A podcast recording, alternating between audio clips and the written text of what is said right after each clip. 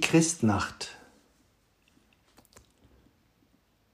Denn da dies dem Gesetze unmöglich war, weil er durchs Fleisch geschwächt war, so hat Gott seinen Sohn gesandt in der Gestalt des sündlichen Fleisches, damit die vom Gesetze erforderte Gerechtigkeit in uns erfüllet würde, indem wir nicht nach dem Fleische, sondern nach dem Geist wandeln.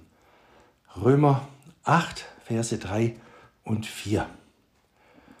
Zum Andachtstext. Nichts Gutes war von uns zu erwarten, ehe er kam. Aber nun erwartet Gott alles von uns, nachdem er uns seinen Sohn und durch ihn alles geschenkt hat. Er erwartet also doch nicht mehr, sondern nur so viel, als er gegeben hat. Jesu Bild und Wesen soll in uns ausgebildet und wir ihm gleichförmig werden. Dazu ist er uns gegeben. Wer ihn nicht dazu braucht, dem wird genommen, was er hat oder zu haben meint oder scheint. Jesus will sich oder sein Bild und Wesen selbst uns einpflegen, will in uns geboren werden, wachsen und das vollkommene Mannesalter erreichen. Die wenigsten Menschen wissen, wozu ihnen Jesus gegeben ist, was er ihnen sein will, sein soll und kann. Wer es erkennt, der kann die Güte und die Menschenfreundlichkeit Gottes nicht genug bewundern.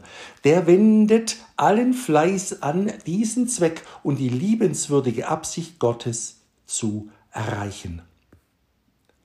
Der Vater hat seinen Sohn so lieb, dass er, er ihn, dass er in allen Menschen Abdrücke von ihm, sein Bild in ihnen und aus ihnen hervorstrahlen lassen möchte. Es kann ihm und wird ihm in Ewigkeit kein Mensch gefallen, in welchem er nicht Jesum, seinen Sohn, sein Bild und Wesen erblickt. Weißt du nun, mein lieber Zuhörer oder Zuhörerin, wozu du da bist, was du für eine Aufgabe hast? Es ist Zeit, dass du dazu tust, Jesum in dein Herz, in deinen Sinn und in dein ganzes Wesen aufzunehmen.